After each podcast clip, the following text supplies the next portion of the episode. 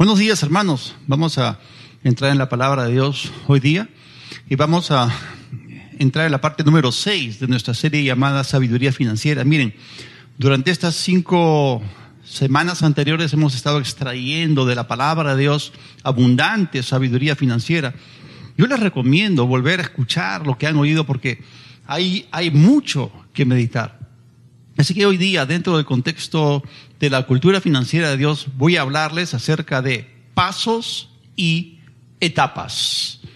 Para eso vamos a ir en primer lugar a Génesis capítulo 12, versículo 9, donde leemos, después de esto, Abraham viajó hacia el Negev, avanzando por etapas.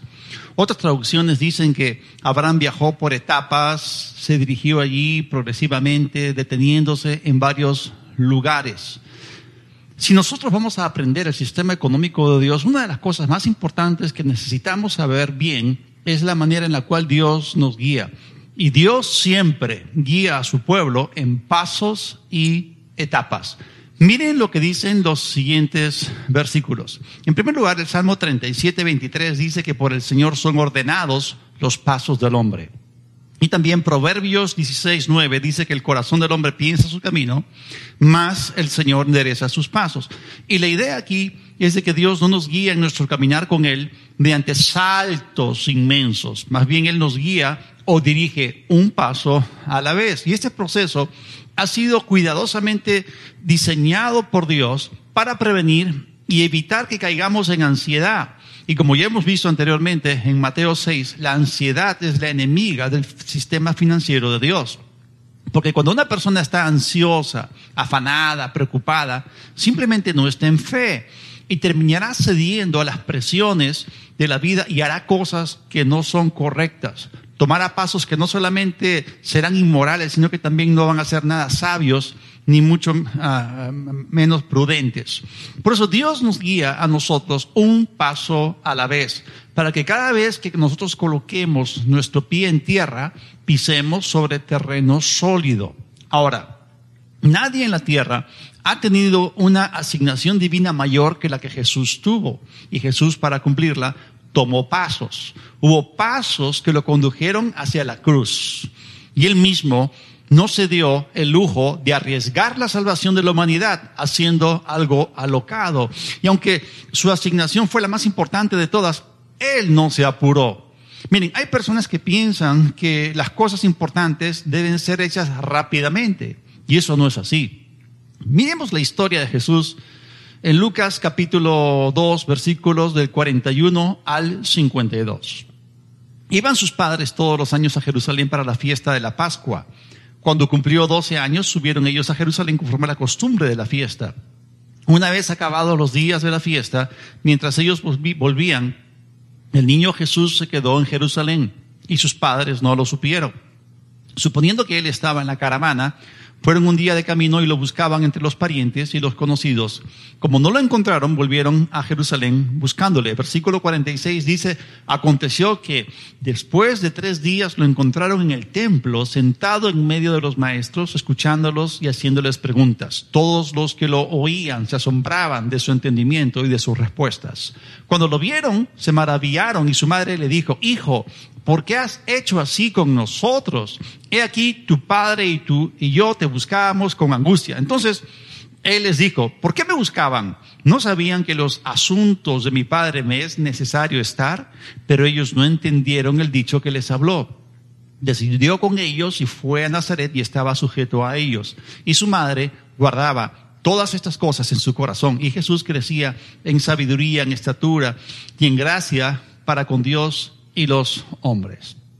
Miren, así como Jesús fue circuncidado al octavo día y presentado a Dios en el templo, él también siguió otra tradición judía. Él también fue llevado por sus padres para celebrar lo que se conoce como su bar mitzvah, cuando él tenía 12 años de edad. Y los adolescentes judíos aún siguen haciendo esto. Así que Jesús se encontraba en Jerusalén y se sentó a discutir la ley con los rabinos o con los maestros de sus días. Y la indicación del texto señala que Jesús no se sentó allí para aprender de ellos, más bien las preguntas que él les hacía estaban diseñadas para enseñar, Porque esta es la manera en la cual el pensamiento judío es enseñado y comunicado. Porque el estudio de la ley se realizaba mediante preguntas. Y es por eso que en los evangelios vemos que cuando la gente se acercaba a Jesús, Jesús les hacía preguntas. Entonces, Él los guiaba para el aprendizaje. Ahora, la idea en este pasaje es que Jesús poseía un conocimiento superior al de todos aquellos maestros en el templo. Y él solamente tenía 12 años de edad y ya era muchísimo más inteligente que los mejores maestros de toda la nación. Y ya que este era el caso, ya que él era mucho más inteligente que todos ellos, ¿por qué no empezó entonces de frente su ministerio? ¿Por qué no lo hizo? ¿Por qué él tuvo que regresar con sus padres a Nazaret? La indicación de las escrituras es que por unos aproximadamente 18 años más, Jesús se quedó con ellos en Nazaret y estuvo sujeto a ellos y los obedecía. Eso es lo único que nos dice la escritura acerca de este periodo de su vida. No hay nada más escrito al respecto. Así que Lucas nos dice que él siguió creciendo en gracia, sabiduría y estatura delante de Dios y delante de los hombres. Así que uno podría pensar que Jesús a los 12 años ya estaba listo para empezar su ministerio, pero bajo el punto de vista de Dios no fue así. Había muchas cosas que aún no se encontraban listas. Por ejemplo, Juan el Bautista no estaba listo. Y para que Jesús pudiese cumplir con su ministerio, él necesitaba tener a Juan el Bautista. Ya los profetas habían declarado que el Mesías tendría un heraldo que iría delante de él y que diría ciertas cosas. Todo eso ya estaba profetizado y la palabra de Dios no podía ser quebrantada porque todo tenía que cumplirse con precisión. Así que, siendo tan importante la misión que Jesús tenía, Él no se salteó ni un solo paso. Él siguió y cumplió cada detalle de todo el proceso a la perfección. Así que Jesús esperó hasta alcanzar la edad de la hombría en la cual un sacerdote estaba autorizado para pararse en su oficio. Vemos aquí que Jesús no tomó ningún atajo. Vemos aquí que si él se presentaba como un niño, a pesar de su sabiduría, no hubiera sido recibido. Pero cuando él alcanzó la edad apropiada, ya estaba en la posición perfecta para empezar su ministerio. Como ven, él no se saltó ningún paso. Hermano, aprende a ver valor en cada paso que tomas. Mucha gente no ve el valor de tomar pasos y avanzar en etapas. Y vamos a ir a la Biblia a hablar acerca de David. David es un excelente ejemplo para esto. Él era un jovencito que estaba en un trabajo que para muchos era como un callejón sin salida. Él estaba cuidando las ovejas de su padre. Su hermano mayor, leemos más adelante en 1 Samuel, ridiculizó a David porque cuidaba unas cuantas ovejas en el desierto y lo, lo dijo de manera despectiva. Y, no eran solamente unas simples ovejas, eran las ovejas de la familia, eran las ovejas de su padre Isaí. Pero David no vio ese trabajo como un callejón sin salida, porque David entendía que los pequeños pasos que tomó lo iban a capacitar para entrar un día en las ligas mayores. En realidad, delante de Dios, nada es pequeño, nada es insignificante, todo cuenta.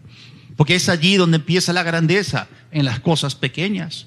Miren, delante de Dios, cada pequeña misión, cada pequeña asignación es grande. Porque en el proceso estamos aprendiendo algo, nos estamos desarrollando, estamos aprendiendo a tener actitudes correctas, estamos creciendo en fe, estamos edificando nuestra fe y todo eso nos prepara para nuestro futuro en Dios. Pero tenemos que empezar desde abajo. Y miren lo que el profeta Zacarías escribió, Zacarías 4:10, dice, pues ¿quién ha menospreciado el día de las pequeñeces? Esta es una pregunta formulada para enseñarnos. Otra traducción dice, no desprecien los humildes comienzos, los modestos inicios, no consideren insignificantes los pequeños inicios. Pero mucha gente hace exactamente eso, menospreciar y no valorar los inicios modestos. Miren, hermanos, en la vida uno crece en etapas y cada etapa se conecta con la siguiente. Y si tú llevas a cabo bien cada etapa, te vas a desarrollar adecuadamente, apropiadamente. Esto significa que tú debes valorar aquello que estás haciendo ahora, el lugar en el cual tú estás. Si tú no aprecias lo poco que se te ha encomendado, no te van a asignar más. Así que vemos aquí que David valoraba lo que hacía y lo hacía bien. le ponía empeño al asunto y él mismo arriesgó su vida protegiendo las ovejas de su padre, porque él tuvo que enfrentarse, como él mismo dijo, a un león y a un oso. Y miren lo que David le dijo al rey Saúl. Primera de Samuel 17, los versículos 34 al 37. Pero David respondió a Saúl, tu siervo apacentaba las ovejas de su padre, y cuando un león o un oso venía y se llevaba un cordero del rebaño, yo salía tras él, lo atacaba y lo rescataba de su boca. Y cuando se levantaba contra mí, lo tomaba por la quijada, lo hería y lo mataba. Tu siervo ha matado tanto al león como al oso, y este filisteo incircunciso será como uno de ellos, porque ha desafiado a los escuadrones del Dios viviente. Y David añadió, el Señor que me ha librado de las garras del león y de las garras del oso, me librará de la mano de este filisteo. Y Saúl dijo a David, ve y que el Señor sea contigo. Miren ustedes la forma en la cual David hablaba delante del rey Saúl. Él no decía esto con vergüenza, todo lo contrario, lo hacía con orgullo, con dignidad. Y miren, cuando yo empecé mi vida cristiana y comencé a asistir a una iglesia, yo llegaba temprano y colocaba allí todas las sillas antes del servicio. Yo hice muchas cosas que podrían parecer insignificantes, pero que delante de Dios contaban. Es decir, si tú eres demasiado grande para hacerlo pequeño, eres demasiado pequeño para hacerlo grande. Y eso es un principio muy importante. Pero esas cosas pequeñas las hice bien, delante de Dios contaban, porque si tú no haces bien las cosas pequeñas, nunca harás bien las cosas grandes. Inclusive cuando entré al ministerio a tiempo completo, empecé haciendo todo lo que me pedían y lo hice bien y fui fiel. Y para mí ese tiempo de preparación fue muy valioso. Es etapa tras etapa. Ahora, ya que David fue fiel en lo poco, eso lo preparó a él para enfrentarse y matar al gigante. Y en esencia, la conversación que él tuvo con el rey Saúl, lo que David estaba diciendo era, Mire, rey, yo he avanzado a través de pasos y etapas. Y los pasos y etapas que yo he atravesado me han traído a mí a un lugar de una completa preparación para este momento. Y miren, ninguna persona en este mundo nace con las actitudes correctas. Tienen que ser aprendidas. Nosotros tenemos que inculcar a nuestros hijos las actitudes correctas a través del ejemplo y a través del precepto. Si tú tuviste buenos padres, tuviste buenos maestros, tuviste buenos instructores, eso te va a dar cierta ventaja sobre la gente promedio. Pero aún, aún en ese caso, nosotros necesitamos ser entrenados y tomar la decisión de adoptar las actitudes correctas. Porque las experiencias de la vida, bajo la atenta mirada de Dios, cuando tú eres creyente y estás sujeto al plan de Dios, te ayudarán a ti a forjar en ti aquello que tú necesitas tener en tu corazón y en tu carácter y esto incluye atravesar experiencias no muy agradables que digamos, miren, Dios no encomienda cosas valiosas en manos de gente que no es confiable, en manos de gente que no es sólida y que no tiene una trayectoria de integridad. Dios no llama a malas personas a que pastoreen una iglesia. La palabra de Dios nos dice que si alguien va a ser un líder en la iglesia, debe poseer ciertas calificaciones, ciertos requisitos indispensables. La persona tiene que ser irreprensible. Es decir, Dios no encomienda las cosas sagradas a cualquiera. Y si tú no tienes un carácter probado en aquello que es pequeño, en lo ajeno, en lo temporal y en lo práctico, simplemente no podrás manejar bien las cosas mayores. Así que uno aprende a tomar pasos. Las etapas a través de las cuales Dios nos guía y nos lleva están diseñadas por Él para cambiar nuestra mentalidad, para mejorar nuestra forma de pensar y para que nuestros ojos sean abiertos. Ahora, volviendo al asunto financiero, ya hemos dicho que el dinero es un asunto que tiene que ver en primer lugar con Dios y luego con la gente. Porque muchas personas eh, piensan y se vuelven desbalanceadas acá y se vuelven místicas. Esas personas piensan que si aprenden cómo es que las leyes funcionan, entonces todos sus problemas acerca del dinero se van a resolver. Si piensan que eh, Dios tiene solamente un lugar con respecto a su dinero y no a la gente, entonces no van a resolver sus problemas financieros. Pero tenemos que recordar que el dinero fluye a través de las manos de la gente. Porque si tú no sabes tratar con la gente, si tú no conoces a las personas, no las entiendes, si tú no sabes hacer tratos con la gente que sean equitativos, te vas a meter en problemas y no vas a tener mucho dinero, ni mucho menos lo usarás sabiamente. Por eso Dios te lleva a ti a través de una serie de pasos en tu vida para ayudarte a que desarrolles actitudes saludables acerca del dinero. Ahora volvamos al Salmo 37, 23, leámoslo completo. Dice, por el Señor son ordenados los pasos del hombre y Él se deleita en su camino. La segunda parte completa la idea. Cuando tus pasos son ordenados por el Señor, tú no estás pendiente del destino. Tú disfrutas del camino y ves valor en Él.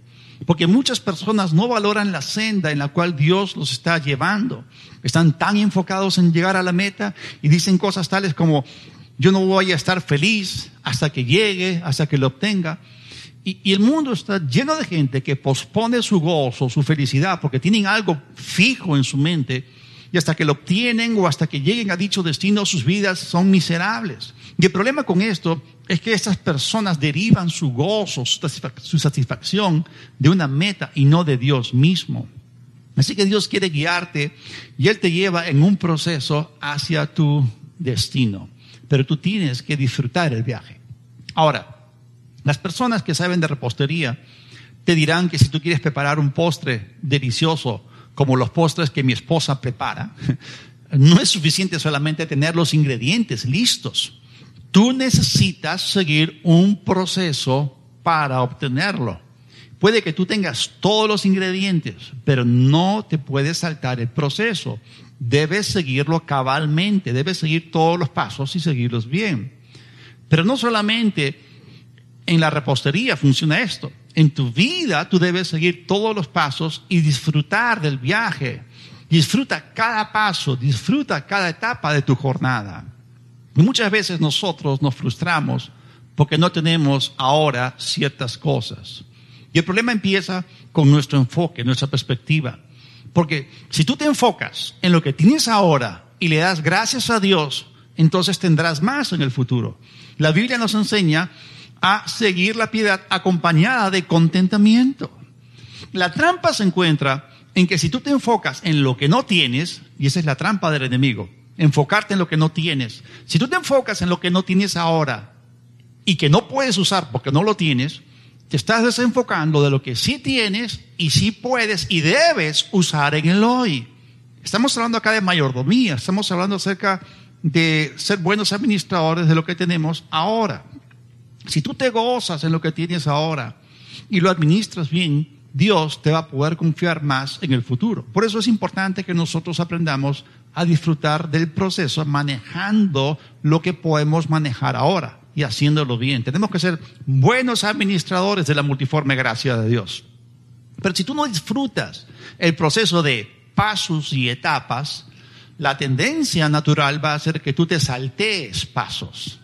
Seguramente tú querrás avanzar en tu vida cristiana tomando lo que algunos llaman un salto de fe, ¿no? Hay gente que va a venir y te va a decir, hermano, tienes que tomar un salto de fe, tienes que dar ese salto de fe. Pero hay un problema aquí con esto. La Biblia no te dice que hagas eso. Porque ese concepto no solamente no se encuentra en la Biblia, sino que más bien choca es opuesto con lo que la palabra de Dios sí enseña. Porque en la Biblia no existe eso de un salto de fe, pero sí existe un paso de fe. Es decir, Dios no nos pide que demos un salto de fe porque eso no existe. El único que nos pide que demos esos saltos de fe, entre comillas, es el diablo. Y miren lo que el diablo le, le dijo a Jesús que hiciera. En Lucas capítulo 4, en el versículo 9, Dice que lo llevó a Jerusalén y lo puso de pie sobre el pináculo del templo y le dijo, si eres hijo de Dios, échate de aquí abajo. Ese era un salto. Pero no era un salto de fe, era un salto de presunción. Lo que en esencia Satanás le estaba diciendo a Jesús una y otra vez es, toma atajos, toma un atajo. Esta es la razón por la cual la preocupación y la ansiedad son tan peligrosas. El vivir una vida de afán, le abre puertas al enemigo, porque estas cosas te presionan para que tú termines tomando atajos. Y nosotros tenemos que deshacernos de la mentalidad de los atajos y abrazar la mentalidad de los pasos y de las etapas. Miren lo que nos dice la sabiduría financiera de Dios en Proverbios 13:11. La riqueza lograda de la noche a la mañana pronto desaparece, pero la que es fruto del arduo trabajo aumenta con el tiempo. Eso significa que el sistema financiero de Dios no nos guía a tomar atajos. El dinero obtenido por esos sistemas o esquemas de hacerse rico rápidamente no dura. Quizás esto te funcione por algún tiempo, pero no por mucho tiempo. Y hay gente que ama meterse en esas cuestiones piramidales que a, la larga terminan dañando dinero, eh, dañando a la gente y obteniendo dinero de una forma que no es correcta. Miren, aparte de David en la Biblia, podemos aprender también de la historia de José. Aunque José pasó de la prisión al palacio rápidamente, él no llegó a ser una persona de importancia, de abundancia y de influencia de la noche a la mañana.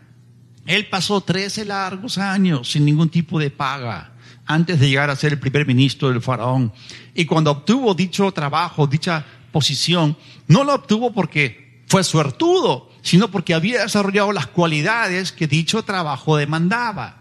Esa noción mística de que Dios de repente, como por arte de magia, tocó el corazón del faraón y de repente José de la nada fue promovido, esa noción no es correcta.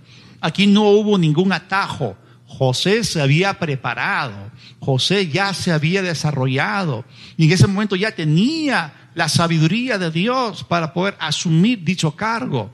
Porque si José no se hubiese desarrollado y hubiese asumido dicho cargo, digamos, apenas llegó a Egipto, él no lo hubiera podido manejar. Pero le tomó 13 años a José tomar los pasos necesarios, atravesar las etapas necesarias para llegar a ese lugar en el cual fue capaz de manejar todo lo que dicho oficio demandaba. Por dentro ya era sólido. Entonces, cuando llegó el momento en que José interpretó los sueños del faraón, el faraón supo que los sueños que tuvo fueron una advertencia directa de Dios, pero él no entendía el significado de los sueños. Así que José interpretó correctamente por el Espíritu de Dios ambos sueños. Y no solamente le dijo al faraón lo que venía, lo que iba a ocurrir en la tierra de Egipto, sino que también le dio un plan, lo que él necesitaba hacer y seguir para poder manejar la situación. Y miren lo que la Biblia dice al respecto en Génesis 41, versículos 37 y 38. Las sugerencias de José fueron bien recibidas por el faraón y sus funcionarios. Entonces el faraón preguntó a sus funcionarios, ¿acaso encontraremos a alguien como este hombre tan claramente lleno del Espíritu de Dios? Miren, la gente que rodeaba al faraón, que trabajaban con él, esos funcionarios, asesores, consejeros, eran los que manejaban el país. Ellos sabían algo acerca de administración. Y cuando ellos discutieron acerca de quién sería cargo de dicha tarea, ellos dijeron, ¿quién mejor que José? Porque ellos reconocieron rápidamente que José sabía de lo que estaba hablando y que tenía la habilidad para hacerse cargo del asunto. Miren, Dios no nos lleva de la nada hacia algo grandioso de la noche a la mañana. Por eso nunca debemos movernos por la presión de los demás o por querer imitar a los demás. Varios ministerios, varias iglesias se han metido en problemas por tratar de tener un avión o de empezar un colegio dentro de la iglesia o inclusive, inclusive empezar un centro bíblico copiando lo que otros estaban haciendo. Miren, si Dios no nos guía a hacer dichas cosas, si Dios no nos guía a tomar dichos pasos, sencillamente no debemos hacerlo. Porque una cosa es tener un avión, otra cosa es mantener un avión. Una cosa es tener un local inmenso y otra cosa es mantenerlo. Estas cosas son caras de mantener. Tú dirás, bueno, sí, puedo mantener mi carro. Claro, una cosa es el mantenimiento de tu carro, otra cosa es la, el mantenimiento de un avión, porque si a tu carro le faltan algunas cosas, le fallan algunas cosas, todavía puede andar. Pero si tú vas a poner un avión entre las nubes, todo tiene que funcionar perfectamente y los costos, los costos son muchísimos más altos. Ha habido gente que ha cortado un poco de dinero aquí por ahorrarse dinero en el mantenimiento de sus aviones han terminado, han terminado muertos. Ha habido gente que ha muerto por este tipo de cosas. Mira, hermano, que tú alcances cierta posición no te garantiza que tú puedas mantenerte allí. Y volviendo a José, José alcanzó una alta posición, pero tenía la habilidad de sostenerla, tenía la habilidad de mantenerse allí. Por eso los pasos en los cuales Dios nos guía fueron diseñados por Él para darnos a nosotros la habilidad de mantenernos, de continuar allí. Así que la guía de Dios en el ámbito financiero es siempre hacia lo que perdura. No se trata solamente de obtener cosas, sino también se trata de mantenerlas. Ahora, ¿cuántas veces nosotros hemos escuchado acerca de jugadores de fútbol de nivel profesional que empezaron a ganar muchísimo dinero? Se volvieron millonarios y de repente, después de algunos años, perdieron todo. Simplemente no entendieron cómo funciona el dinero. Pudieron ganarlo rápido, pero no supieron mantenerlo. ¿Qué cosa les faltó? Les faltó sabiduría financiera. Buscaron dinero, no buscaron sabiduría y lo terminaron perdiendo. Así que Dios quiere llevarnos al punto en que no solamente seamos bendecidos financieramente, sino que también sepamos mantener lo que Él nos ha dado. Vamos a Proverbios 28. Voy a leer los versículos 20 y 22. La persona digna de confianza obtendrá gran recompensa, pero el que quiera enriquecerse de la noche a la mañana se meterá en problemas. Versículo 22, los avaros tratan de hacerse ricos de la noche a la mañana, pero no se dan cuenta de que van directo a la pobreza. Eso es lo que pasa cuando la gente cae en ansiedad y toman atajos. Siempre terminan metiéndose en problemas. Ahora, alguien por allí podría escuchar todo esto, oír todo esto y decir, pero pastor, todo lo que yo debería hacer, todo lo que, bueno, todo lo que usted está hablando es lo que debería hacer una persona ordinaria, pero yo no, porque yo soy un hombre de fe. Un ratito. La fe, hermano, no es un medio para confesar tu camino hacia la riqueza y hacia la abundancia. Si tú estás confesando abundancia todo el tiempo, eso es lo único que estás haciendo, nunca la vas a tener. Si todo lo que tú haces es hablar, pero no haces un intercambio a partir de los cuatro recursos primarios que hemos mencionado, simplemente terminarás en pobreza. Porque ya hemos leído en Proverbios que es la mano del diligente la que enriquece. No es solamente hablar la palabra en fe, porque si tú piensas que lo único que tienes que hacer es confesar las escrituras, pararte en las promesas de Dios y que el dinero vendrá a ti sin hacer las cosas que el resto de la palabra de Dios dice, estás muy equivocado.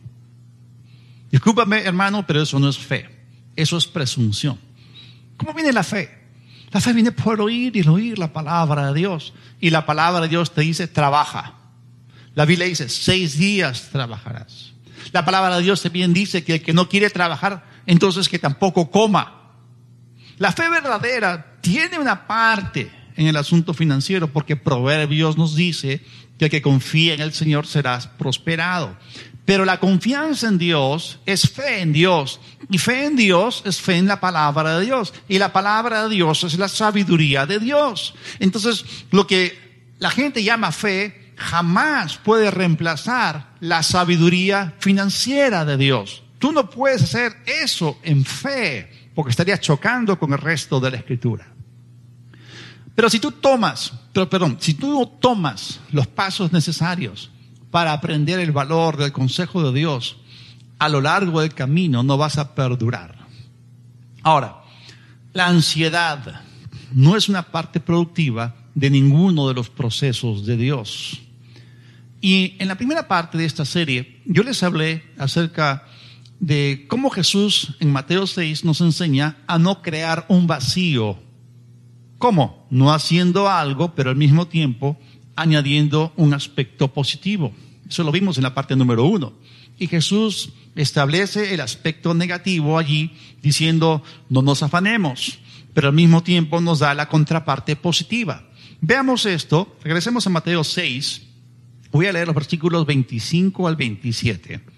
Por tanto les digo, no se preocupen por su vida, ni por qué comerán, o qué, qué beberán, ni con qué cubrirán su cuerpo. ¿Acaso no vale más la vida que el alimento y el cuerpo más que el vestido?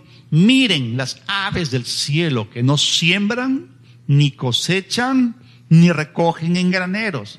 Y el Padre Celestial las alimenta. ¿Acaso no valen ustedes mucho más que ellas? ¿Y quién de ustedes, por mucho que lo intente, puede añadir medio metro a su estatura? Ahora, la gente normalmente cuando lee ese pasaje pierde de vista aquí el significado de las comparaciones que Jesús está haciendo. Pierden de vista lo que Jesús nos está enseñando. Y es cierto, nosotros valemos mucho más que las aves, eso es cierto. Pero lo que en esencia Jesús nos está diciendo aquí es que Dios tiene un plan para cada una de sus criaturas. Y las criaturas mencionadas acá son las aves y somos nosotros. Por ejemplo, para las aves, Dios dice que las alimenta. Él tiene un sistema para ellas. Pero no es un sistema agrícola. Jesús dijo que las aves no fueron creadas, no fueron diseñadas tampoco para sembrar, ni para cosechar, ni tampoco para almacenar en graneros. Por otro lado, como parte del contraste, nosotros, que somos hechos, que fuimos hechos a su imagen y semejanza, nosotros sí podemos sembrar semillas, también podemos cosechar y también podemos almacenar en graneros. Y eso es lo que Jesús está diciendo en esencia. Este es el sistema diseñado por Dios para ustedes. Este sistema los va a librar, los va a proteger a ustedes de la ansiedad y del afán. Yo les estoy diciendo, hagan esto para que no caigan en ansiedad. Acá vemos los dos aspectos, el positivo y el negativo. O sea, Dios sabe que nosotros no podemos simplemente sentarnos cruzados de brazos y con una mente en blanco. No, Dios quiere que nosotros nos llenemos de los pensamientos correctos, que nos llenemos de su cultura financiera, que llenemos nuestra mente de su sabiduría financiera. Y el pensamiento correcto que nosotros debemos abrazar es yo necesito sembrar. Yo fui diseñado para sembrar. Y sembrar no es solamente dar en el reino de Dios, y esa es una parte importante, pero también es dar a tu carrera, sembrando trabajo. Esto significa que donde quiera que vayas, debes hacer una inversión. Y tú empiezas, ¿con qué? Con lo que tienes a la mano para hacer una bendición al mundo, porque se supone que hemos sido bendecidos para hacer de bendición. Recuerda, no te levantes en la mañana pensando en cómo conseguir dinero, sino ponte a pensar en lo que tú tienes para que puedas ser de bendición a otras personas. Y si tú siembras tu vida en otras personas alrededor tuyo, entonces estás haciendo lo que Dios quiere que sea hecho, porque esa es la manera en la cual tú y yo tenemos que pensar. ¿A qué me refiero con todo esto? nosotros no pensamos como consumidores o solamente receptores. Pensamos como dadores o como contribuyentes. Somos sembradores. Esa es la identidad que tú debes abrazar. Pero Jesús, después de hablar del sembrar, completa la idea y él también habla acerca del cosechar y almacenar en graneros. Esto significa que si tú eres fiel en la primera parte, y si tú siembras, entonces también vas a recibir más de lo que necesitas usar. Vas a necesitar un granero, vas a tener graneros. Así que con las palabras de Jesús, Dios nos está diciendo, existe un remedio, una respuesta, una salida para el afán y para la ansiedad que son tan comunes en nuestro mundo. Y Dios nos ha dado verdaderamente la salida para que no caigamos en ese afán y en esa ansiedad. Y miren, Jesús completa ese pasaje eh, diciendo en el versículo 27, ¿y quién de ustedes, por mucho que lo intente, puede añadir medio metro a su estatura? En el griego en realidad dice, ¿quién puede añadir un codo? El codo, como una medida de longitud equivalente, eh, eh, era equivalente a 45 centímetros. Y aquí lo han traducido medio metro. Pero en realidad cuando uno comienza a estudiar otras traducciones y otras versiones y comienza a mirar el significado de la palabra en griego, en realidad, eh, si ustedes se ponen a dar, se, dan cuenta de esto, de lo que está diciendo, aquí no se está hablando de añadir una pequeña fracción a tu estatura total. Porque si, por ejemplo, tú mides un metro setenta, Acá se está hablando acerca de añadir casi un 30% más a tu estatura. Y, Jesús no está diciendo, o sea, ¿quién añade medio metro a su estatura preocupándose? Porque la verdad que esto es irreal. E, en la vida nadie crece así de repente medio metro. Muchas traducciones dicen, ¿quién, por mucho que se afane, añadirá una hora al curso de su vida o alargará su vida una hora o un día a su vida?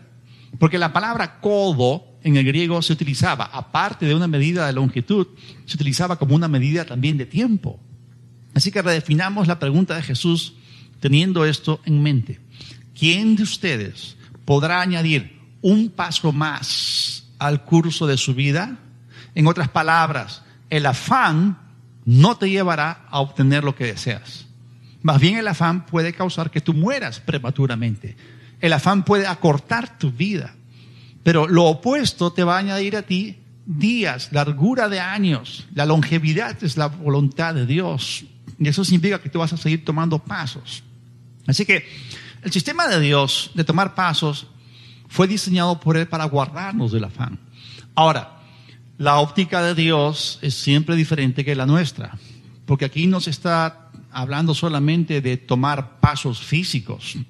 Vimos que la Escritura dice que los pasos del hombre justo son ordenados por el Señor, en que el corazón del hombre piensa su camino, pero el Señor ordena sus pasos. Ahora, vamos a establecer la diferencia entre un paso y un salto. ¿Cuál es la diferencia entre un paso y un salto? En lo físico, la diferencia está en la longitud, en la distancia, pero en, lo espiritual, la, la diferencia no necesariamente está allí. Les voy a dar un ejemplo. Si tú estuvieses parado al borde de un precipicio o un acantilado, si tú avanzas un paso, en realidad lo que tú estás haciendo no es tomar un paso, sería un salto con muchos metros de caída libre. Por ejemplo, ya lo hemos mencionado más temprano, para Jesús lanzarse del pináculo del templo hacia abajo no era un paso ordenado por Dios, era un salto incitado por el diablo. Y los ángeles no lo hubiesen sostenido porque no era un paso divino, no era un paso ordenado por Dios. Se hubiese salido de la voluntad de Dios. Entonces, la diferencia entre un paso y un salto no se encuentra en lo que un hombre hace con su pierna y con su pie. Se encuentra en el terreno que está debajo de tu pie. Es decir, lo que hace Dios es que Él prepara cosas sólidas sobre las cuales nosotros andemos. Él no nos guía al vacío ni nos deja con el pie en el aire. Nunca. Hay gente que sale de un lugar porque quieren irse a otro lado o quieren sencillamente salir de un lugar y, los, se, van de una iglesia o dejan un ministerio en la carne. Y, no tienen ningún sentido de destino, se quedan al aire, se quedan en el vacío. Han tomado la decisión equivocada. Entonces, eh, cuando Dios nos guía, siempre nos guía sobre terreno sólido. Así que un salto no necesariamente es un paso largo, un salto es colocar tu pie donde no hay nada que te sostenga, porque no estás listo y eso no ha sido ordenado por Dios. Ahora, ¿tú quieres saber si estás siguiendo a Dios en algo en particular? Hazte esta pregunta. ¿Te está guiando Dios en pasos? ¿Hay un terreno sólido sobre el cual estás colocando tu pie? Porque si tú estás caminando sobre un terreno firme, no serás dañado. Esa es la manera de Dios para salvaguardarnos, para protegernos.